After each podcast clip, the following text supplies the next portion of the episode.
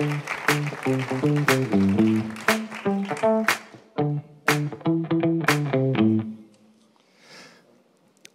wir unser Leben sollten mit einem Wort beschreiben was für ein Wort würde ich da in den Sinn kommen? Ich lasse ganz kurz Zeit. So ein Wort, das über eurem Leben steht, und sagt, das, das ist das, was am Schluss mein Leben ausmachen sollte. Was kommt noch da in den Sinn?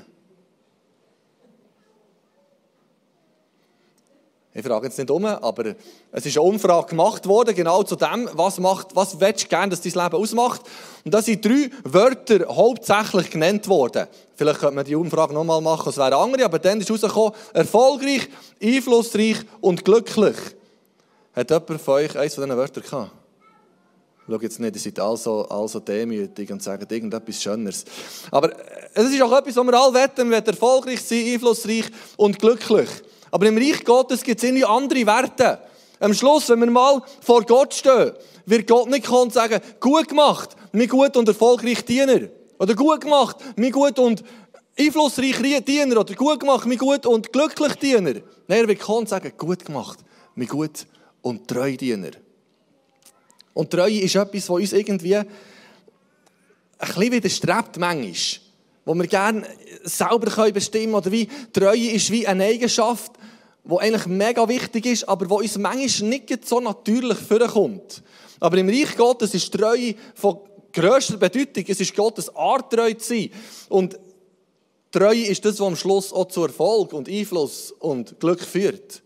Und Treue ist wie der Schlüssel zu dem Ganzen. Es gibt, es gibt biblisch gesehen ein Wort, das über dem steht, und das ist Treue. Was eigentlich noch krass ist. Aber irgendwie ist nicht so unser Nächster. Ist einmal ist mein Sohn zu mir gekommen, der ist da im Witzenalter, gell? Und der kann sich das Zeug merken, irgendwie nicht, aber der ist geblieben. Er hat probiert, aus einer PET-Flasche und einem alten, äh, so von einem Apfelsaft, oder, den du drücken und rauslassen, aus dem wie einen Karnister zu bauen. Er hat unten ein Loch in, in, in die PET-Flasche gemacht und das probiert dort reinzutun. Mit unglaublich viel Ducktape hat er das probiert zu verdichten und x-mal zum Wasserhahn gelaufen, ausprobiert und es hat immer noch Gründe. Und irgendwann sage ich, gell, gell Lias, es ist schon, Wasser ist mega flüssig. Und dann hat er bei ihm etwas angehört und gesagt, ja Papa, weißt du, was flüssiger ist als Wasser? Und ich so, nein, kein Plan. Also, ich finde, es gibt nicht viel, ich bin nicht Chemiker, es gibt sicher Sachen, die flüssiger sind, aber ich weiß es nicht. Ähm, ihr wisst das sicher, aber er hat gesagt, mir kommt nichts in den Sinn. Er hat gesagt, Mo, Papa, Hausaufgaben, die sind überflüssig. In der ersten Klasse! In der ersten Klasse! Irgendwie Treue ist nicht das, was so natürlich kommt bei uns. Ich, ich, genau, ich dachte, super, es fängt gut an. Und trotzdem ist Treue so etwas Wichtiges und ich Gott er lernt auch noch, er muss seine Hausaufgaben aber gleich machen, gell? Es geht noch in der ersten Klasse, es ist nur mal eine halbe Stunde pro Woche, das geht, gell? Das ist jetzt mit Lehrplan 21, ist es mehr Präsenzunterricht und weniger Hausaufgaben. Das hätte ich mir vielleicht auch gewünscht, ich weiß es auch nicht genau, aber die Hausaufgaben du einstellen wie lange das geht. Darum, wie auch immer, er jedenfalls findet es überflüssig. Wir, wir kommen gegen das Ende dieser Predigserie über «Ich bin». Und wir haben da acht Themen gehabt, nächstes Mal ist noch vollendend.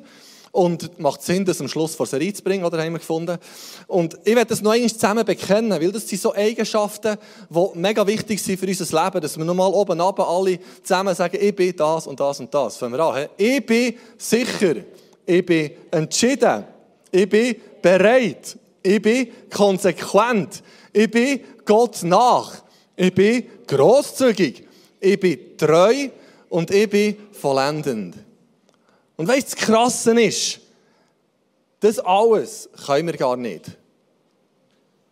Der Trick mit Jesus ist, also der Trick, die Faszination ist, dass Christus in uns sicher ist, entschieden, bereit, konsequent, Gott nach, grosszügig, treu und vollendend. Christus in uns ist der, der die Eigenschaften aus uns herausbringt. Natürlich entscheiden wir, ist uns die Verantwortung zu entscheiden, ich lebe jetzt entschieden, ich lebe bereit, ich lebe treu. Ich werde das heute in drei Kategorien, wie Treue, ähm, wie drei Kategorien erwähnen, wo Treue in unserem Leben wichtig ist. Das eine ist in Bezug auf unsere Beziehungen. Treue in Bezug auf Menschen ist von grösster Bedeutung. Und ich werde das anhand vom Leben von David anschauen. Und dann in Bezug auf Ressourcen, wie wir mit unseren Ressourcen, das, was uns anvertraut ist, wie wir mit dem treu umgehen können. Das andere ist, das dritte ist noch in Bezug auf Gottes Stimme. Wenn Gott redet, dass wir treu sind gegenüber dem, was Gott sagt. Und der David hat in hohem Maß Treue gelebt. Der David beeindruckt mich und fasziniert mich, wie der treu war. Jetzt schon nur in seinen Beziehungen. Da ist der Bub, 10, 11, 12, mir ist sich nicht ganz sicher, wie alt er wirklich war, aber da mehrere Kommentare und so angeschaut und die meisten sagen, das ist so 10, 11, 12 gewesen, wo er Hirt war. Und dann kommt der Samuel, der Prophet, und sagt, David, du bist berufen zum nächsten König und gießt sein Ölhorn übernehmen. Und dann ist lang eigentlich nichts in dieser Hinsicht passiert, nichts irgendwie Weltbewegendes. Aber der David hat tief gewusst, ich werde mal König. Weil es ist jetzt nicht so, dass er können sagen ja, bei uns ist es ja manchmal so, Gott hat mal geredet und wir sagen, ja, das ist lang her und ja, ich weiß nicht genau, ob das wirklich Gott so hat gemeint. Der David nicht können sagen, ja, das ist ein alter Greis, der ist nicht mehr ganz zurechnungsfähig und ich weiß nicht, ob das stimmt, was der Samuel da gesagt hat. Nein, das war der Samuel. Und wenn der Samuel hat geredet, dann hat das ganze Volk ernst genommen. Das war der Prophet, der Gott durch ihn hat geredet Und der David hat ganz genau gewusst, ich werde mal König. Dann ist es ein paar Jahre gegangen, noch ein bisschen Hit Irgendwann durfte er beim Saul Harfe spielen. Und dann ist die Szene mit dem Goliath gekommen, die für uns alle bekannt ist. Und dann ist die, die, die Zeit gekommen, wo er vor dem König, auf dem Königshof war, dort dem Saul dienen mit der Harfe und mit verschiedenen Sachen.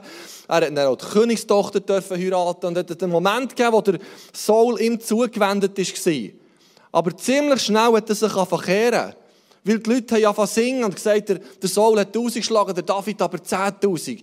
Und im Saul ist Eifersucht aufgekommen. Und er hat gemerkt, der David der wird mir gefährlich. Er hat vielleicht nicht einmal gewusst, dass der Samuel ihn mal zum König gesalbt Das weiß ich nicht, ob der Saul das gewusst Aber er hat gemerkt, der David der wird mir gefährlich und hat ihn angefangen plagen und mit der Zeit angefangen verfolgen. Und der David ist dann bis 30, mit 30 ist er König von Juda geworden von irgendwie 17, 18 an bis 30 ist er auf der Flucht gewesen. Vor einem Egoman, vor einem König, den er hat verfolgt. Und das Krasse ist in dieser Zeit, wie der David mit dem Saul ist umgegangen. Oder wenn ein Vorgesetzter mal ein paar Wochen mühsam ist, denken wir sofort Job wechseln. Aber der David, die Treue, die er dem Saul gegenüber hat gezeigt, glaube ich, ist der Schlüssel für das, was er selber als König gelebt hat.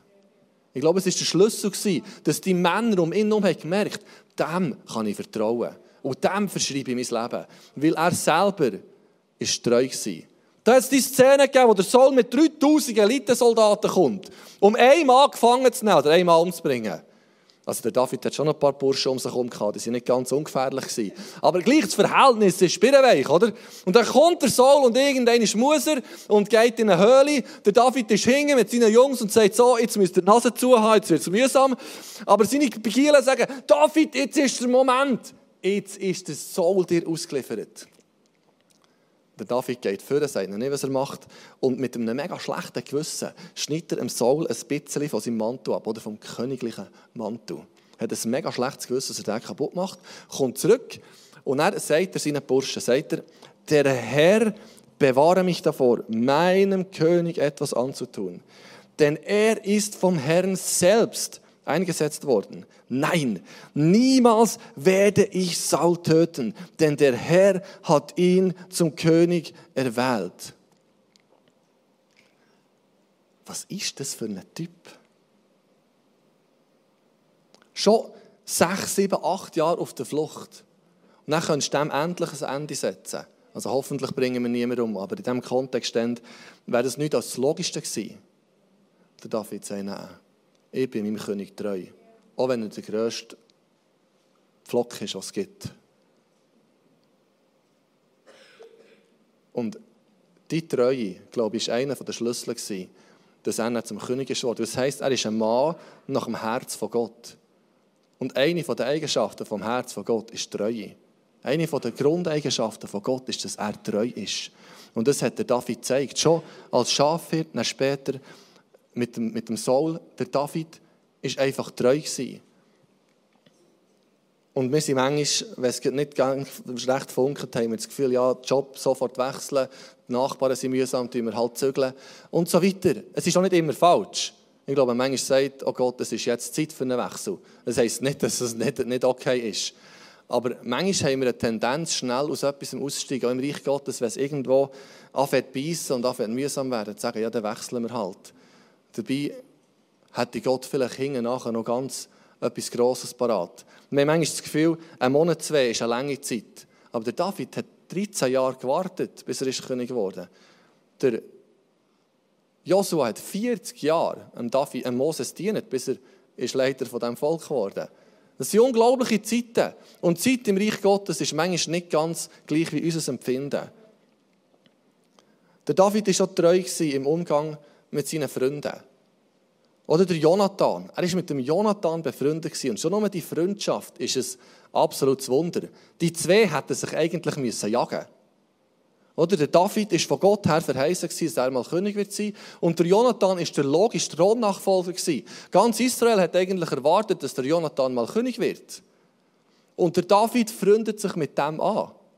Also der Jonathan auch. Und die zwei haben so eine Beziehung gehabt. Sie waren so Freunde, dass sie einander gesagt und haben geschworen, dass sie einander immer werden treu sein und auch ihren Nachkommen werden treu sein. Und das war etwas, tief im Herzen Verbindung. Oder David später, als er König war, x Jahre später, das sind, 20, ja, das sind mehr als 20 Jahre später wahrscheinlich. Der Jonathan ist schon lange da, die meisten von seinen Söhnen, auch außer einer, der Mephi Boschet. Das war ein Krüppel, der nicht mehr laufen Und der David nimmt ihn an seinen Königshof und lädt ihn jeden Tag mit ihm essen.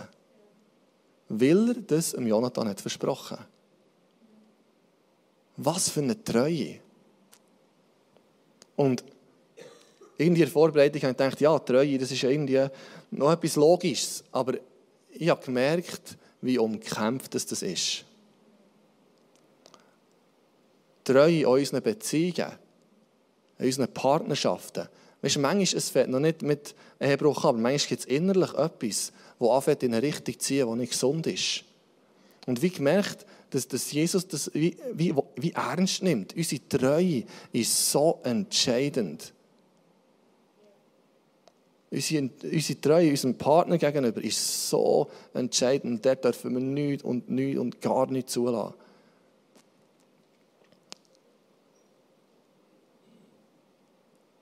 Der David war auch treu im Umgang mit seinen Ressourcen. Das ist eigentlich noch spannend.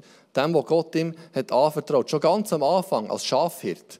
Oder er ist auf dem, auf dem Feld, dort am Schafhüter, das Schaf von seinem Vater. Und dann sagt er, dass sie ab und zu so Leute und Bären kommen und die haben ein Schäfli essen Also ganz ehrlich, wenn ich Schafhirt wäre und so 1500 Schafe hätte und ich sehe, da kommt ein Löwe und ein Bär, würde ich weit auf die Seite stehen und sagen, such dir eins raus ein guter. Ist ja nur eins von 1500. Aber der David war nicht so. Der David ist dem Viech nachher und hat ihm einen Stein durch die Schläfe gejagt oder ihn mit bloßen Händen zu schlagen. Ich weiß auch nicht, wie er es gemacht hat. Aber der David hat gekämpft um jedes von diesen Schäfchen. Es waren nicht einmal Sinner. Und er hat dem Vater locker können sagen, du sorry, wieder mal ein Leuch Es tut mir leid, ich konnte nichts machen. Und der Vater hat gesagt, ja David, ich verstehe, es ist okay. Aber der David war nicht so. Weil er, was, was er auch hat gewusst Wenn der Leu heute eins kommt, nehmen, dann bringt er morgen seine Kollegen mit und nimmt zwei. Darum lasse ich es nicht einig zu, dass der Leu oder der Bär irgendeins von meinen Schäfchen nehmen kann. Und der David, seine Treue im Schaf hüten, glaube ich, war einer der Schlüssel, dass er dann später König geworden ist. Weil er ein Leben vor Treue hat gezeigt. Und unsere Treue in dem, wo wir jetzt sind, ist entscheidend für das, was Gott in Zukunft mit uns machen kann. Der Gary Walter ist so ein, so ein Lebenscoach, der sagt, die Chance ist groß, dass wir uns überschätzen in dem, was wir in kurzer Zeit bewegen können. Wir haben das Gefühl, ja, jetzt, jetzt, jetzt muss passieren. Und oft überschätzen wir das, was wir in ein, zwei Wochen, in einem Jahr, in zwei Jahren tun können. Aber er sagt dann, aber die Wahrscheinlichkeit ist groß, dass wir das unterschätzen, was Gott mit einem treu gelebten Leben bewegen kann. Der David ist nach dieser Salbung von Samuel zurückgegangen auf das Feld, Schäfchen hüten. Der vielleicht denkt, jetzt kommt es gleich. Das gleich ist fast 20 Jahre gegangen. Aber auf die lange Frist hat sein treu gelebtes Leben unglaublichen Einfluss gehabt. Dass sogar Jesus hersteht und sagt, ich bin der Sohn von David. Unglaubliche Dimensionen. Jesus erzählt das Gleichnis von einem Mann, der Talent hat verteilt an seine Mitarbeiter, an seine Diener und er ist weggegangen. Einem hat er fünf gegeben, einem drei, einem, äh, einem zwei und einem eins. Und dann sagt er, tut mit dem Geld arbeiten, kommen wir zurück und dann rechnen wir ab. Und dann kommt er zurück, der Erste hat aus fünf zehn gemacht, der Zweite hat aus zwei vier gemacht und der Letzte hat es vergraben. Und zum Ersten sagt der Herr, oder sagt Jesus, der Herr freute sich sehr, gut gemacht, mein guter und treuer Diener. Du bist mit dem kleinen Betrag zuverlässig umgegangen. Deshalb will ich dir größere Verantwortung übertragen. Lass uns miteinander feiern. Gut gemacht, nicht gut und treu Diener. Also, sein Umgang mit Geld ist als treu gewertet worden. Und ja, wir interpretieren das mit, mit dem Gaben von Gott, mit, mit dem, was uns anvertraut ist. Das ist auch nicht falsch. Aber eigentlich geht es hier um Geld. Das war Stutz, was sie bekommen und haben das vermehrt. Also, sie haben geschafft mit dem. Und das ist das Coole. Das, was, wir, das, was Gott uns vor die Füße legt, was es so immer ist, das ist das, was uns anvertraut ist. Und wir mit dem arbeiten und treu sind, wird Gott uns über mehr setzen. Und eigentlich spielt es gar keine Rolle, was uns anvertraut wird. Manchmal haben wir das Gefühl, der Garten, den ich drinnen, den ich vor um das Haus habe, das ist ein schäbiger Keib und irgendwie nicht gut aufteilt. Aber Gott hat mir den Garten gegeben und ich probiere das Beste daraus zu machen. Das ist die Haltung, oder? Egal, was Gott uns anvertraut hat. Vielleicht haben wir ein altes Klapperauto. Aber dann machen wir das schönste alte Klapperauto, das im Dorf rumfährt, daraus. ist wie, vielleicht ist eine Arbeitsstelle, die mühsam ist. Und sagen, Jesus, ich mache das Beste aus dem. Vielleicht ein Kind, das mega herausfordernd ist. Sagen, Jesus, wieso muss das so sein? Das ist, ich mache das Beste daraus. Ich bin treu in dem, was mir vor die Füße geworfen ist. Und das ist eigentlich so ungeistlich. Aber es ist treu im Reich Gottes. Es ist treu im Reich Gottes. Egal, wo wir sind, wir bauen Reich Gottes. In dem, dass wir uns treu verhalten, in dem, was Gott uns vor die Füße gelegt Zum letzten von diesen drei, zu dem, was er vergraben da sagt er, ich hatte Angst, dein Geld zu verlieren. Also vergrub ich es in der Erde. Hier ist es. Das Einzige, was er gemacht hat in ein paar Jahren, ist die Schaufel genommen, ein Loch buddelt, das war noch streng, und dann hat er das Gold drin da, hat es wieder zugebuddelt, und dann, als der Meister ist gekommen, ist es wieder ausbuddeln. Darum sagt Jesus ihm dann, aber der Herr erwiderte, du böser, fauler Diener. Und ich finde den Gegensatz spannend. Oder? Im ersten sagt er, du guter, treuer Diener. Und das Böse, das Gegenteil von gut ist, macht irgendwie noch Sinn für uns. Aber hier ist es jetzt Faul sein ist das Gegenteil von Treue. Also das, was Jesus will, ist mit dem, was uns anvertraut ist, dass wir das mit dem das Beste daraus machen. Dass wir nicht faul sind und denken, ja, ja, der Meister kommt noch lange, nicht, spielt keine Rolle, sondern dass wir uns investieren mit dem, was uns anvertraut ist. Und spannend ist beim David, der hat irgendwie gecheckt, dass das, was er im Jetzt hat, wenn er mit dem treu umgeht, dass das in Zukunft sich wird multiplizieren wird. Das ist ja interessant. Er kommt dort zu dem Kampf mit dem Goliath und hört da den Goliath rufen und geht zu seinen Brüdern und sagt, äh, was ist da eigentlich los? Und die erzählen ihm kurz, aber wenn er dass er weg ist, dann geht er einen anderen fragen und merkt, ah, da bekommst, da bekommst die, Frau vom, äh, die Tochter vom König, das ist jetzt auch nicht so schlecht. Geht zum König und sagt, du, was hat der Philister das Gefühl, ich werde mit dem schon fertig? Und du hast doch gesagt, es gibt deine Tochter zur Frau, gell? Ist okay?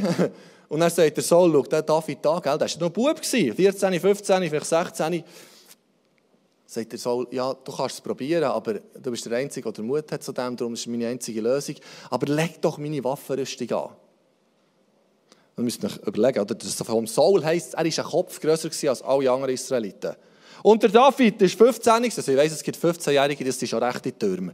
Ich weiß nicht, wie es beim David war, aber der hat definitiv nicht in die Waffenrüstung gepasst. Und der, der, der, David hat gemerkt, das ist nicht meine Ressource, das ist nicht das, was mir gewonnen ist, das ist irgendwie überstülpt, das ist nicht meins. Darum geht er in Bach fünf Steine holen. Und er hat auch gewusst, wenn ich es mit dem ersten nicht schaffe, wird es kritisch. Darum einer muss eigentlich länger.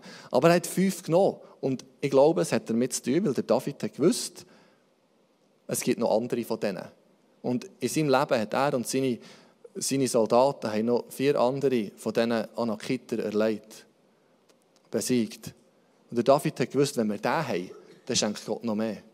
Es ist wie die Erwartung, wenn ich jetzt hier treu bin, dann wird Gott noch mehr schenken. Und dann ist ja ganz interessant, oder?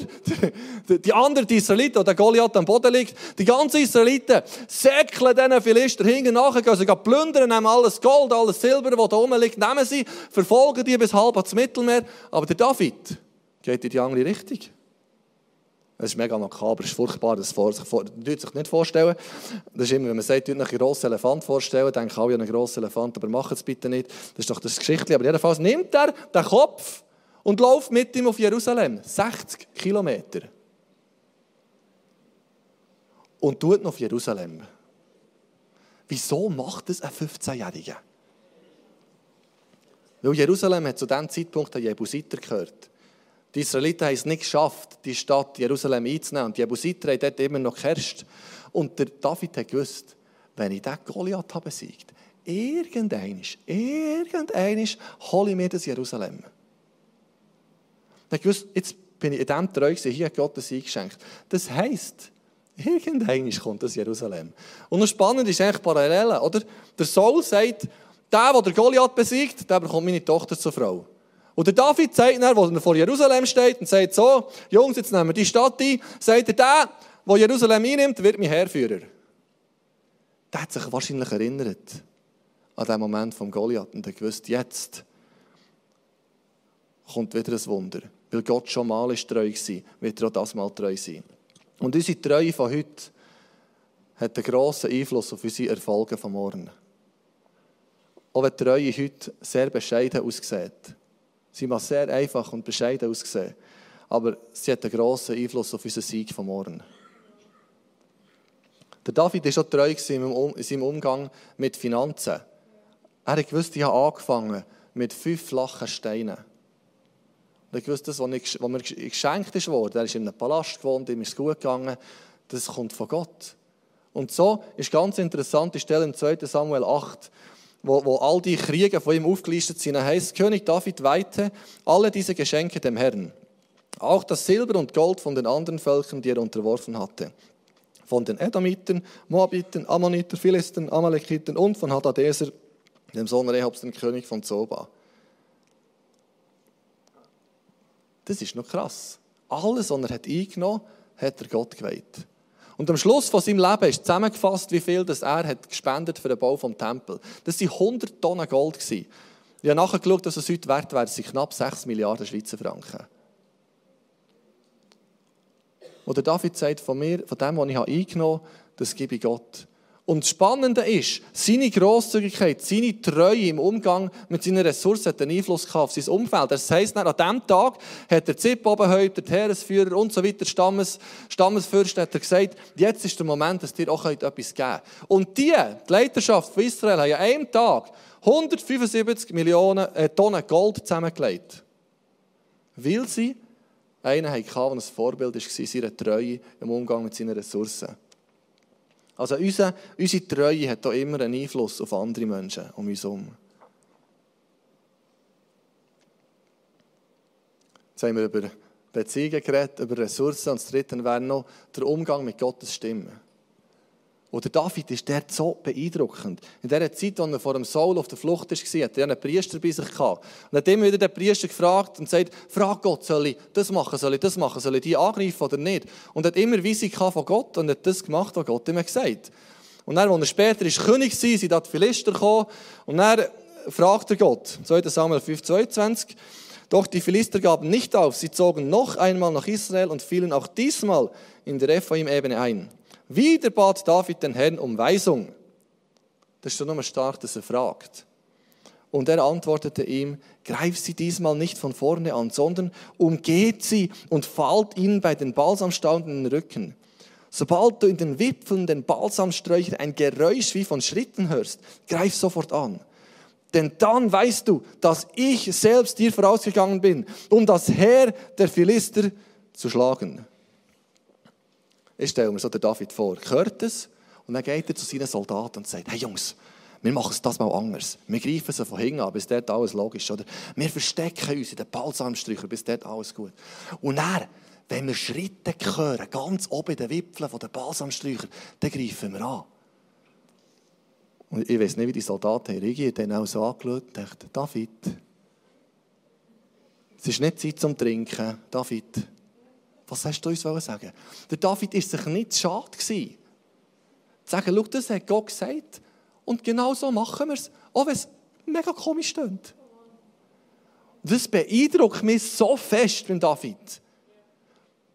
Also ganz ehrlich, ich, manchmal, ich habe meine Konzepte und Vorstellungen, wie es gehen soll. Wenn es nicht der Trieb passt, dann bekomme ich irgendwie Mühe. Und, und der David sagt, ja, wenn Gott es so sagt, dann machen wir es genau so. Gut, ich würde dir noch empfehlen, bei solchen Sachen, dass man auch noch ein paar Freunde fragt und sagt, ist das wirklich mein Weg? Siehst du das auch so? Als einfach blindlings hast du viele gesagt, Gott hat mir gesagt und machen den grössten Blödsinn im Leben. Das hilft dir auch nicht. Aber wenn Gott wirklich redet, dann ist es so entscheidend, dass wir hören. Ich kann mich erinnern an 3. Januar 2020, als wir als Gemeindeleitung hier zusammen waren, wir Anfangsjahr, machen wir das Frühgebet zusammen.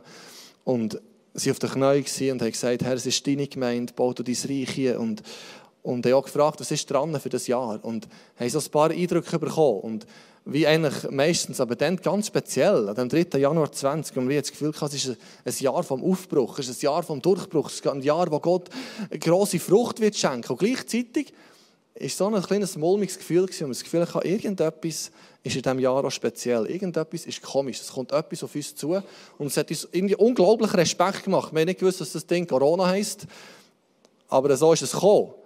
Und wie Gott etwas hat vorbereitet innerlich. Und das Krasse ist, das ist wahrscheinlich das fruchtbarste Jahr, das wir je erlebt haben. Wie Gott es im Voraus, wie etwas hat hineingelegt und hat vorbereitet. Oder vor ein paar Jahren hat, habe ich das Gefühl, Gott redet zu uns als Leiterschaft für Jugendarbeit wieder so Sommercamps durchzuführen. Wir haben das jahrelang nicht mehr gemacht, eigentlich ja, sicher fünf, sechs Jahre Pause gehabt. dann haben wir das Gefühl, jetzt ist es wieder dran. Und es ist nicht, dass wir das irgendwie hätten gesucht oder hätten viel zu viel Zeit gehabt, für so etwas zu machen. Aber haben gesagt, komm, wir nehmen ein paar Büsse, fahren auf Österreich, machen dort ein Lager. Und wie der Impuls kommt von Gott und was er rausschaut in diesen Jahren, das sprengt alles, was wir uns vorstellen können.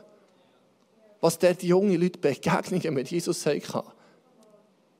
Und noch sagen, schau, Gedenke mit dem gesagt, in diesen Fun Days, in diesem Jahr, habe ich mich für Jesus entschieden. Und wie etwas, so einfache Schritte, die Gott retten, und wenn wir gehorsam sind, kann daraus so viel entstehen. Kann daraus so viel entstehen. Es ist eine Form von Treue, auf das zu hören, was Gott sagt. Aber ganz ehrlich, es gibt so viele Situationen, wo ich einfach darüber hinweggehe. Und mit dem verpasse ich, zu sehen, was das Potenzial hinter dem war. Zum Glück ist Gott gnädig und kommt wieder und redet wieder. Aber das ist etwas, was ich merke, dort, dort will ich meine Treue wachsen, zu hören auf die Impulse vom Heiligen Geist.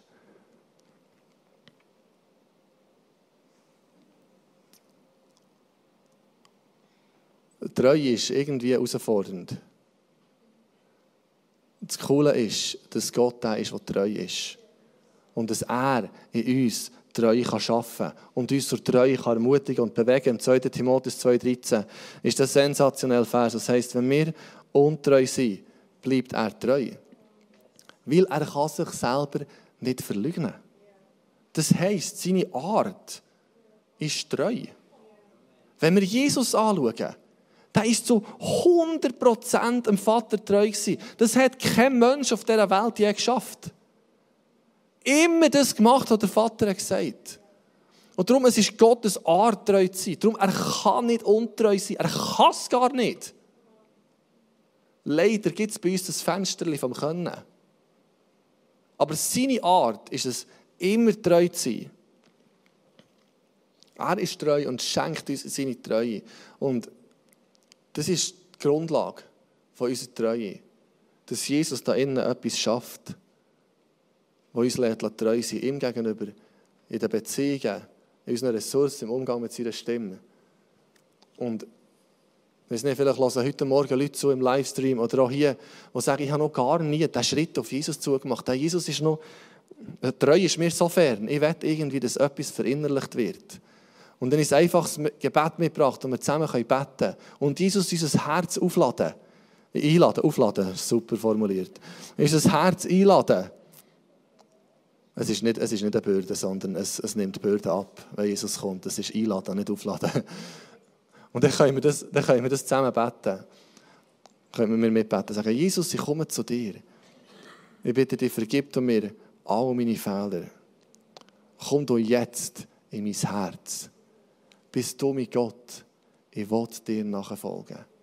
Ich glaube an dich. Und erfülle mich mit dem Heiligen Geist.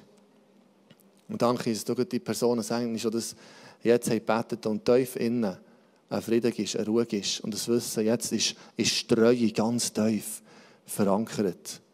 Ich danke für die Durchbrüche, die du in der nächsten Zeit und deine Freiheit hineinführst im Namen Jesus.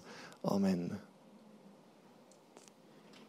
Der David hat ein unglaubliches Level an Treue gelebt. Gegenüber seinem Vorgesetzten, gegenüber seinen Freunden, mit seinen Ressourcen in Bezug auf Gottes Stimme. Aber auch der David war nicht perfekt. Er hatte seinen Moment, wo er versagt hat. Und er hat sollen Krieg ziehen, aber nicht ist gegangen, schon dort nicht treu war. Und er Ehebruch hat begangen und sogar noch der Mann von dieser Frau hat umbringen Und Untreue hat seine Folgen gehabt. Untreue hat auch für uns Konsequenzen. Es hat für, für David schwerwiegende Konsequenzen gehabt, dass, er, dass sein Sohn dort ist gestorben und äh, unglaubliche Unruhe in der Familie sind entstanden. Aber Gott, seine Art, hat sich trotzdem nicht verändert dem David gegenüber. Gott ist dem David immer noch treu gewesen.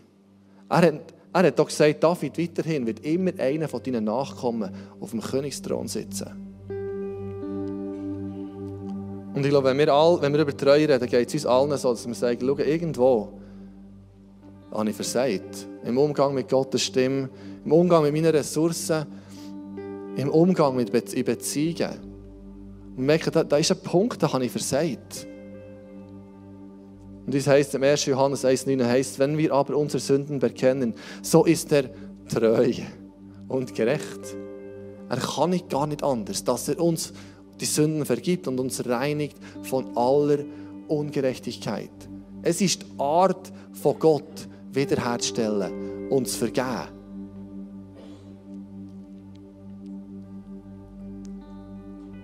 Und ich habe wirklich den Eindruck gehabt, dass Gott besonders den ersten Punkt von unseren Beziehungen, auch von unseren Partnerschaften, so ernst nimmt und sagt, schau, ich gebe die Kraft zur Treue. Auch wenn das irgendwo angefochten ist, wo Gott sagt, schau, bist treu, bist treu und von Jesus Kraft kommt, zum treu zu sein, weil das so entscheidend ist und sonst so viel kaputt geht. Und Jesus, danke, dass du der bist, der treu bist und hast gezahlt, damit wir treu sein können. Herr, ich bitte, dass du heute Morgen vergisst. Herr, danke, dass du uns vergisst, wenn wir sie untreu waren. Und danke, dass du treu bleibst. Danke, dass du uns innen Kraft schenkst.